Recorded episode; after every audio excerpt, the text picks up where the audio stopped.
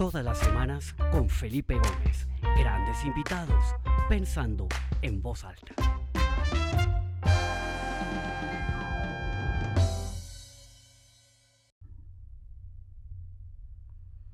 Mi nombre es Pablo Neruda.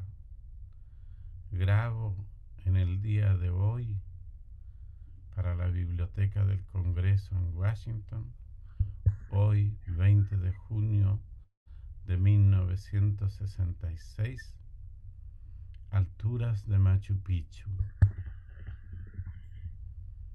Del aire al aire, como una red vacía, iba yo entre las calles y la atmósfera, llegando y despidiendo en el advenimiento del otoño la moneda extendida de las hojas y entre la primavera y las espigas, lo que el más grande amor, como dentro de un guante que cae, nos entrega como una larga luna. Días de fulgor vivo en la intemperie de los cuerpos, aceros convertidos al silencio del ácido, noches deshilachadas hasta la última harina, estambres agredidos de la patria nupcial. Alguien que me esperó entre los violines encontró un mundo como una torre enterrada, hundiendo su espiral más abajo de todas las hojas de color de ronco azufre. Más abajo, en el oro de la geología, como una espada envuelta en meteoros, hundí la mano turbulenta y dulce en lo más genital de lo terrestre. Bueno, bienvenidos a esta nueva edición del programa Pensando en Voz Alta. Mi nombre es Felipe Gómez. Hoy los saludo desde las montañas en el norte de Georgia, en Estados Unidos, desde donde estoy originando hoy. No sé a ustedes, pero a mí se me puso la piel de gallina o la piel chinita, como dicen en México, de escuchar a Neruda él mismo recitando uno de sus poemas, realmente muy especial. Se siente la cercanía, se siente esa intención eh, especial con la que él lo hizo. Y pues este es un fragmento de, una, de un gran tesoro que existe en la Biblioteca del Congreso en los Estados Unidos. Un archivo de audio fascinante de más de 800 grabaciones de los grandes escritores iberoamericanos de España y de América Latina. Y tengo una invitada muy especial por muchas razones. Primero que nada porque es mi hermana eh, y segundo porque ella ha sacado adelante este proyecto. Ella trabaja en la librería del Congreso en la división hispana y se ha echado a sus hombros sacar este proyecto para, para darle luz y para eh, mostrarlo en el mundo. Porque ya hace 10 años encontró estos cassettes y era un proyecto que si bien sí existía en la librería, estaba bastante, eh, pues ahí guardado, no había ninguna manera de que la gente lo pudiera accesar, escuchar, y ella se ha dedicado estos 10 años a digitalizar toda esa colección, a ponerla al alcance de todos y de grabar a eh, escritores contemporáneos de América Latina para que esta colección vaya creciendo. Entonces vamos a hablar de la historia de esta colección y vamos a escuchar algunos de estos fragmentos. Catalina, bienvenida pensando en voz alta, qué alegría tenerte acá, esta es tu casa. Hola, Fife. Eh, feliz de estar acá con todos ustedes. Gracias por esta invitación. Bueno, maravilloso, Catalina. Acá tenemos poco tiempo. Yo estamos hablando con Catalina, tenemos una colección de audios preciosas. De pronto nos extendemos un poquito más. El que se pueda y se quiera quedar bienvenido, pero la verdad es que esto es un tesoro lo que tenemos hoy acá. Catalina, cuéntanos un poquito qué es la librería del Congreso, eh, o la, la biblioteca del Congreso, Library of Congress en inglés. Eh, ¿Cómo llegas tú allá y cómo es la historia de, estas, de estos audios, de estos cassettes que, que, vamos a escuchar hoy? Bueno, la Biblioteca del Congreso es, eh, primero que todo, la institución cultural más antigua de Estados Unidos y es la biblioteca eh, nacional aquí de, de, de este país eh, y primordialmente, primordialmente, es la biblioteca del Congreso, de, de, los, de la Cámara de Representantes. Esos, ellos son nuestros primeros usuarios de la biblioteca pero eh, es la biblioteca pública más grande del país eh, y es la biblioteca no solo de, la, de los americanos, pero de, los, de la gente de, del mundo entero, porque aquí las colecciones son muy ricas, no solamente en lo que es eh, historia y cultura estadounidense, pero es una colección universal. Excelente. ¿Cómo llegas tú a la librería del Congreso y cuál fue ese proceso de descubrir este tesoro de esos audios, eh, tal vez inéditos o guardados, eh, que no habían visto la luz del público después de, después de tantos años de que han sido, habían sido grabados? Bueno, yo comencé aquí en el 2010, a comienzos del año 2010. Eh, fue mi primer trabajo como serio aquí en Washington. y yo aterricé aquí en esta división, la división hispánica. Yo mi formación fue más como en arte y cultura visual, pero yo me imaginaba un poco más trabajar en, como en un museo de arte, pero aquí llegué a la Biblioteca del Congreso porque realmente me enamoré eh, de todo lo que aprendí de, de institución. Eh, yo realmente quería estar en un lugar como de promoción cultural más que todo y pues esa biblioteca es, es increíble en ese sentido. Y aquí llegué a la, a la división eh, hispánica, es la sala de lectura hispánica. Aquí hay muchas salas que son dedicadas a, al estudio de, idiomas y de culturas del mundo entero. Y yo eh, comencé en un rol como administrativo, como la, asistente de la directora de la división, pero ella era la persona que manejaba este archivo. Eh, ella, era una, ella trabaja aquí casi 50 años y lideró el proyecto por muchos años. No lo fundó, lo fundó una persona antes de ella, pero ella trabajó con ese archivo mucho tiempo. Y un día ella me llevó a una grabación, me dijo, ay, Catalina, acompáñame, vamos a grabar a un autor para este proyecto. Y yo, ¿al proyecto?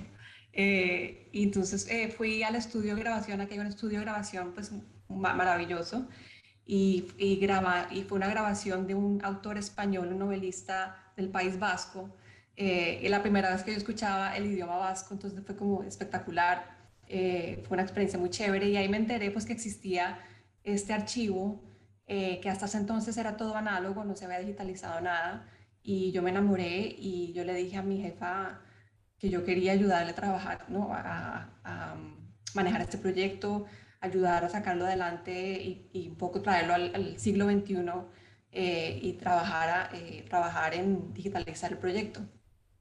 Excelente. Y hay una cantidad de complicaciones por todo el tema de derechos de reproducción y una cantidad de obstáculos legales que de alguna u otra manera se sortearon.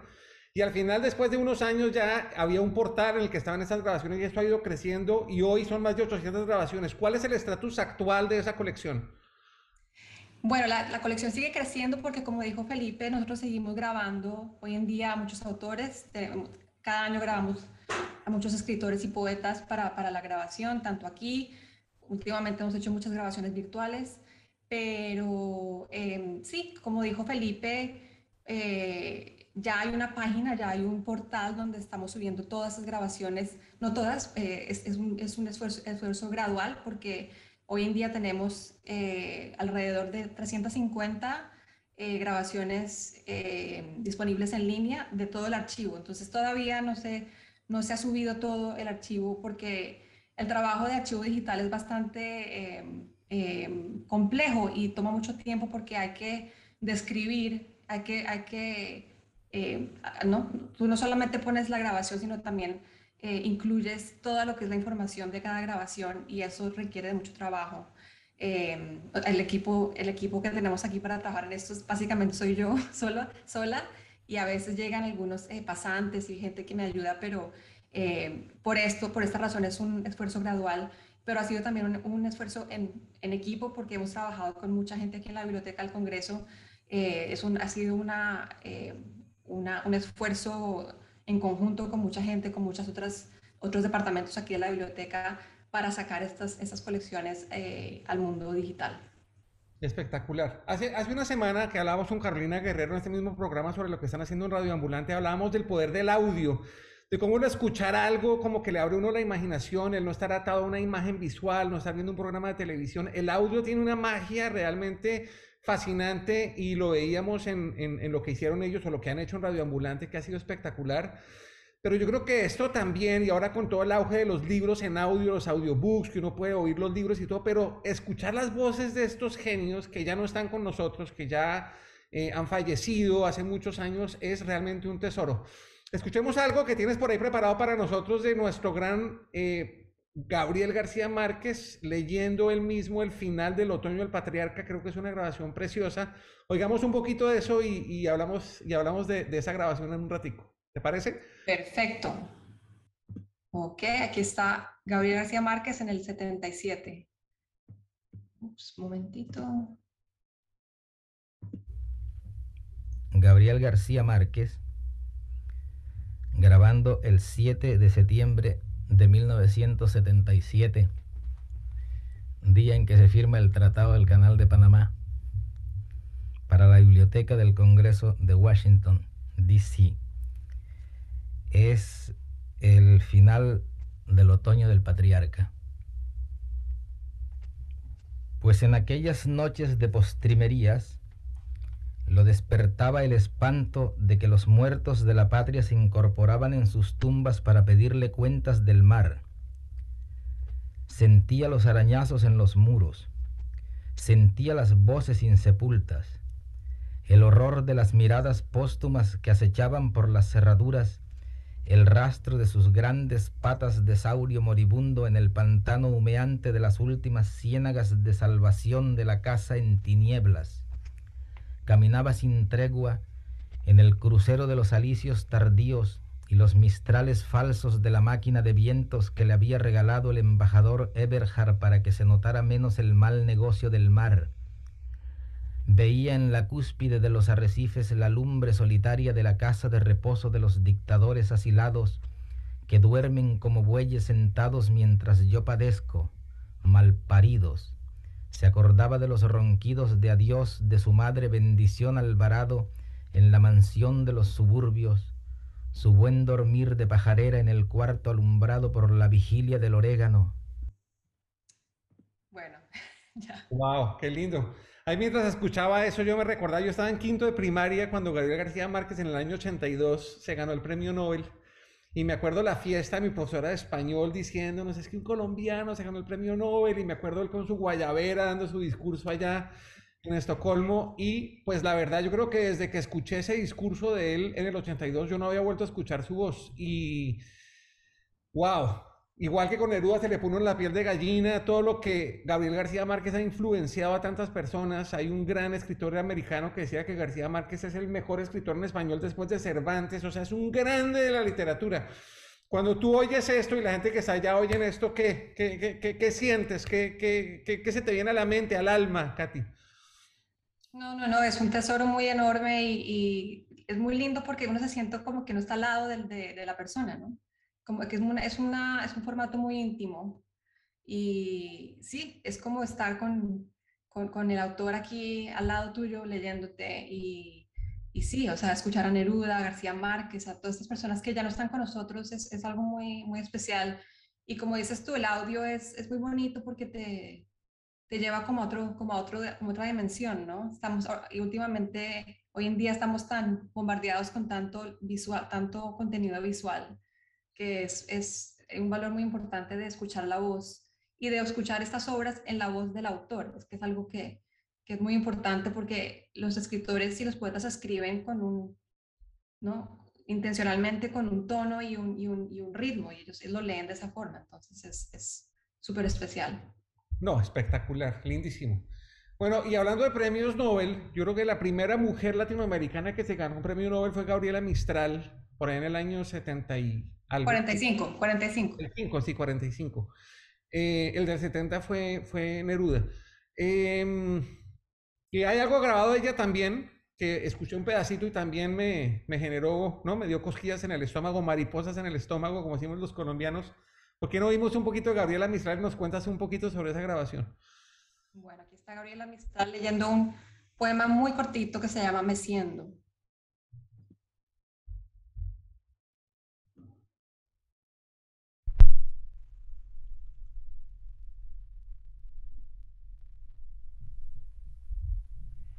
Me siento. El mar sus millares de olas mece divino. Oyendo a los mares amantes meso a mi niño. El viento errabundo en la noche mece los trigos. Oyendo a los vientos amantes meso a mi niño. Dios Padre sus miles de mundos mece sin ruido, sintiendo su mano en la sombra meso a mi niño. Wow, qué lindo. Una pregunta, Catalina, ¿estos audios estaban en qué formato? ¿Estaban en cintas o en cassettes normales? Los antiguos, porque me imagino que lo nuevo, vamos a hablar un poquito ahorita de lo nuevo, pero esos antiguos, ¿en qué formato estaban? ¿Estaban todos en buena calidad o había algo que estuviera con necesidad de una restauración de audio? ¿En qué estados, en qué estados estaban todas esas grabaciones? El estado, eh, un estado fantástico, pero sí, eran en cintas magnéticas de 7 pulgadas, o sea, estas que son como así. Ese fue el formato. Cuando se comenzaron estos archivos, ese, esa tecnología de cinta magnética era muy nueva. Entonces, aquí en la biblioteca hay muchos archivos parecidos también de literatura y, y de música y de muchas cosas eh, que se comenzaron en esa época. Y, pero aquí hay una, un departamento fascinante y muy, muy avanzado que conserva todo este material. Eh, todas estas cintas están en este departamento eh, que por cierto no queda aquí en Washington, sino queda en un, en un eh, centro de conservación de, de, cine y de audio muy, muy avanzado que queda aquí en, en Virginia. Em, y ahí están todas las cintas de ese archivo. Por esto este proyecto de digitalización fue en colaboración con ellos, porque ellos fueron los que cogieron cada cinta y la digitalizaron. Eso no lo hicimos nosotros, pero fue un, un sí, un, esfuerzo coordinado con ellos y sí, es, están en buena eh, condición, pero la cinta asiste eh, en muy buena condición, la cinta no dura para siempre, la cinta llega un momento en que se empieza a quemar y, y, se, y se, y se, muere. entonces, la digitalización también es un, es un eh, esfuerzo de conservación de, de esta colección. La logística en esa época me imagino que era complicadísima. Eh, pues, por ejemplo, Gabriela García Márquez tuvo mucho tiempo vetada la entrada a los Estados Unidos por su cercanía a Fidel y sus ideas eh, un poco comunistas. Después creo que fue el presidente eh, Bill Clinton que, que, le revocó esto, que le dio la visa y en ese momento fue cuando él pudo grabar esto en la librería del Congreso me imagino que en esos tiempos antiguos ellos tenían que venir a Washington y grabar y era un estudio prosopopéyico y grandote y tradicional. Hoy por hoy con la tecnología moderna en una grabación de Zoom con un software especial, me imagino que se ha vuelto mucho más fácil y el esfuerzo de capturar las voces de todos esos escritores contemporáneos, me imagino que ha sido mucho más fácil que antes, pero igual fascinante. ¿Alguna anécdota particular que te haya gustado de, capturar la voz de algunos de estos eh, escritores contemporáneos? Bueno, primero que todo quiero hablar de, Mistral, porque ella, cuando ella vino a grabar, eh, Gabriela Mistral grabó en el año 50. Gabriela Mistral le hizo un comentario al curador del archivo y le dijo, mire, usted tiene que grabar en Latinoamérica, usted no puede solamente grabar aquí porque no todos los escritores tienen el lujo de, de venir a Washington, ¿no? Entonces ahí comenzó también como el concepto de viajar y en el, en el, a finales de los 50 el curador del archivo hizo muchos viajes eh, y grabó muchos autores, como ciento y pico autores, tanto en España, Portugal y en toda Latinoamérica. Eh, y como dices, eh, pues hay una tradición muy fuerte de que el autor venga acá también, porque es, es como la, parte ceremonial, ¿no? De estar en el mismo estudio donde estuvo Neruda y, y todo es muy lindo, pero claro que obviamente también hacemos un esfuerzo muy grande de grabar virtualmente, de, de viajar en los países. así que y hoy en día, pues con la pandemia hemos incrementado mucho más la grabación virtual. Hay softwares muy avanzados de, grabación de audio, pues como tú sabrás, eh, de, mucha calidad. Entonces eso lo estamos haciendo. Pero no, no queremos perder del todo tampoco la, la, como la, pues como la parte física y concreta como del lugar, ¿no? Porque también es muy especial. Buenísimo. Hace un par de semanas estuve en Bogotá después de año y medio que no viajaba y bueno, aproveché para verme con algunos amigos y estaba en un restaurante con un buen amigo que de hecho está aquí conectado, con Mauricio Rodríguez, que es un lector ávido. Lo admiro mucho por su capacidad de lectura y me dijo, no puede dejar de mostrar algo de Juan Rulfo porque es que Juan Rulfo es extraordinario. Entonces ahí mismo hablé con Catalina y le dije, tratemos de encontrar algo de Juan Rulfo y Catalina nos tiene algo muy especial de Juan Rulfo. ¿Qué nos tienes? Y escuchémoslo. Tenemos la grabación de Rulfo, que, en la que él lee em, tanto de Pedro Páramo como del Llano en Llamas, que fueron sus obras, porque él no escribió, él, fue una persona de muy pocas obras, pero de una gran influencia. Y este, este fragmento es del Llano en Llamas eh, y él lo grabó en el año 1960. Eh, Entonces aquí está Rulfo. Allá afuera seguía oyéndose el batallar del río, el rumor del aire, los niños jugando. Parecía ser aún temprano en la noche. El hombre se había ido a asomar una vez más a la puerta y había vuelto. Ahora venía diciendo, resulta fácil ver las cosas desde aquí, meramente traídas por el recuerdo, pero no tienen parecido ninguno. Pero a mí no me cuesta ningún trabajo seguir hablando de lo que sé, tratándose de Lubina. Allá viví, allá dejé la vida. Fui a ese lugar con mis ilusiones cabales y volví viejo y acabado. Y ahora usted va para allá. Está bien. Ese es Rulfo. ¡Wow! Increíble. ¿Qué tienes que contarnos de él, de Juan Rulfo y de su obra? Bueno, como dije, Rulfo escribió muy, poco, muy pocas obras, pero fue muy, muy influyente. Eh, una anécdota de pronto bien interesante de él es que García Márquez fue eh, muy inspirado en Rulfo. Creo que hay una anécdota que, que García Márquez una, una, época tuvo como, como, un poco de bloqueo creativo y cuando leyó Pedro Páramo como que se le abrió eh, a él un mundo nuevo. Entonces es una, es, eh, eh, fue muy influyente para, para él. Increíble. Ayer estaba leyendo algo de Gabriel García Márquez y, y, una historia que me llamó mucho la atención y es que él iba de vacaciones con su familia para Acapulco manejando.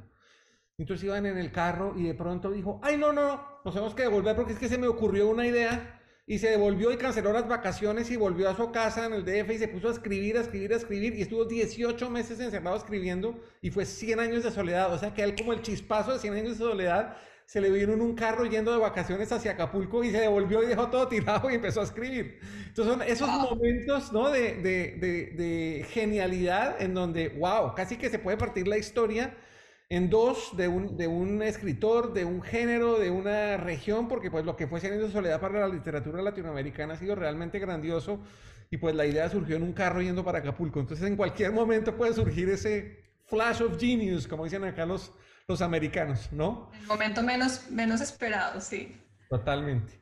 Bueno, acá vamos avanzando en el tiempo, vamos a escuchar algo eh, en otro idioma de Latinoamérica que nos, que nos uh, cautiva a mi hermana y a mí porque nuestro padre, que también está aquí conectado junto a mi mamá, eh, cuando éramos niños escuchábamos mucho bossa nova, ¿no? El bossa nova ha sido parte de nuestra vida, Tom Jobim, eh, toda la música de Jobim, que como saben, la, mayoría de las letras de la música de Tom Jobim son de un poeta de Brasil que se llama Vinicius de Moraes, absolutamente increíble. Y hay algunas, grabaciones de, de sus poemas en, en la librería del Congreso. Cuéntanos un poquito qué vamos a escuchar y oigamos a este genio que ha escrito las letras de estas bellas canciones, pero también tantas cosas adicionales que tal vez no conocemos, ¿no? Bueno, no, aquí es un, eh, un poema, porque él, él, él, fue un poeta y pues como los que conocen el Bossa Nova, las letras del Bossa Nova son poemas, entonces eh, es un poema que escribió Vinicius y creo que se me perdió el, el título aquí del, del, poema, pero bueno, es hermoso y es, es, es breve, aquí está.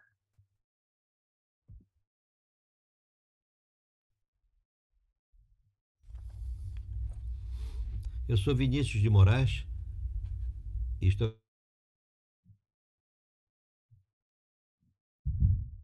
Lo perdimos.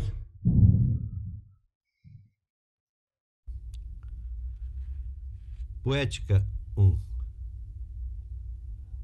De manhã escureço, de dia tardo, de tarde anoiteço de noite ardo. A oeste a morte contra quem vivo, do sul cativo, oeste é meu norte. Outros que contem passo por passo. Eu morro ontem, nasço amanhã, ando onde há espaço. Meu tempo é quando? Ese es el poema de Vinicius de Moraes. Cuando, cuando, lo oía, recordaba lo que dijiste al principio de la intención, ¿no? O sea, uno lee un poema en un libro y por supuesto que le puede parecer espectacular, le toca ciertas fibras, ¿no? Te, te... Cuando oyes a alguien eh, declamando un poema también tiene un poder aún mayor que quizás el de uno leerlo así, ¿no? En, en, en blanco y negro en un libro, porque pues también el quien lo está leyendo, y yo recuerdo mucho eh, un amigo del colegio, Juan Fernando Davis, que en paz descanse, que, que, que era un gran poeta y, y, en esas competencias de declamación y canto del colegio a mí me fascinaba escucharlo declamar porque era una cosa que le llegaba a uno al alma, ¿no?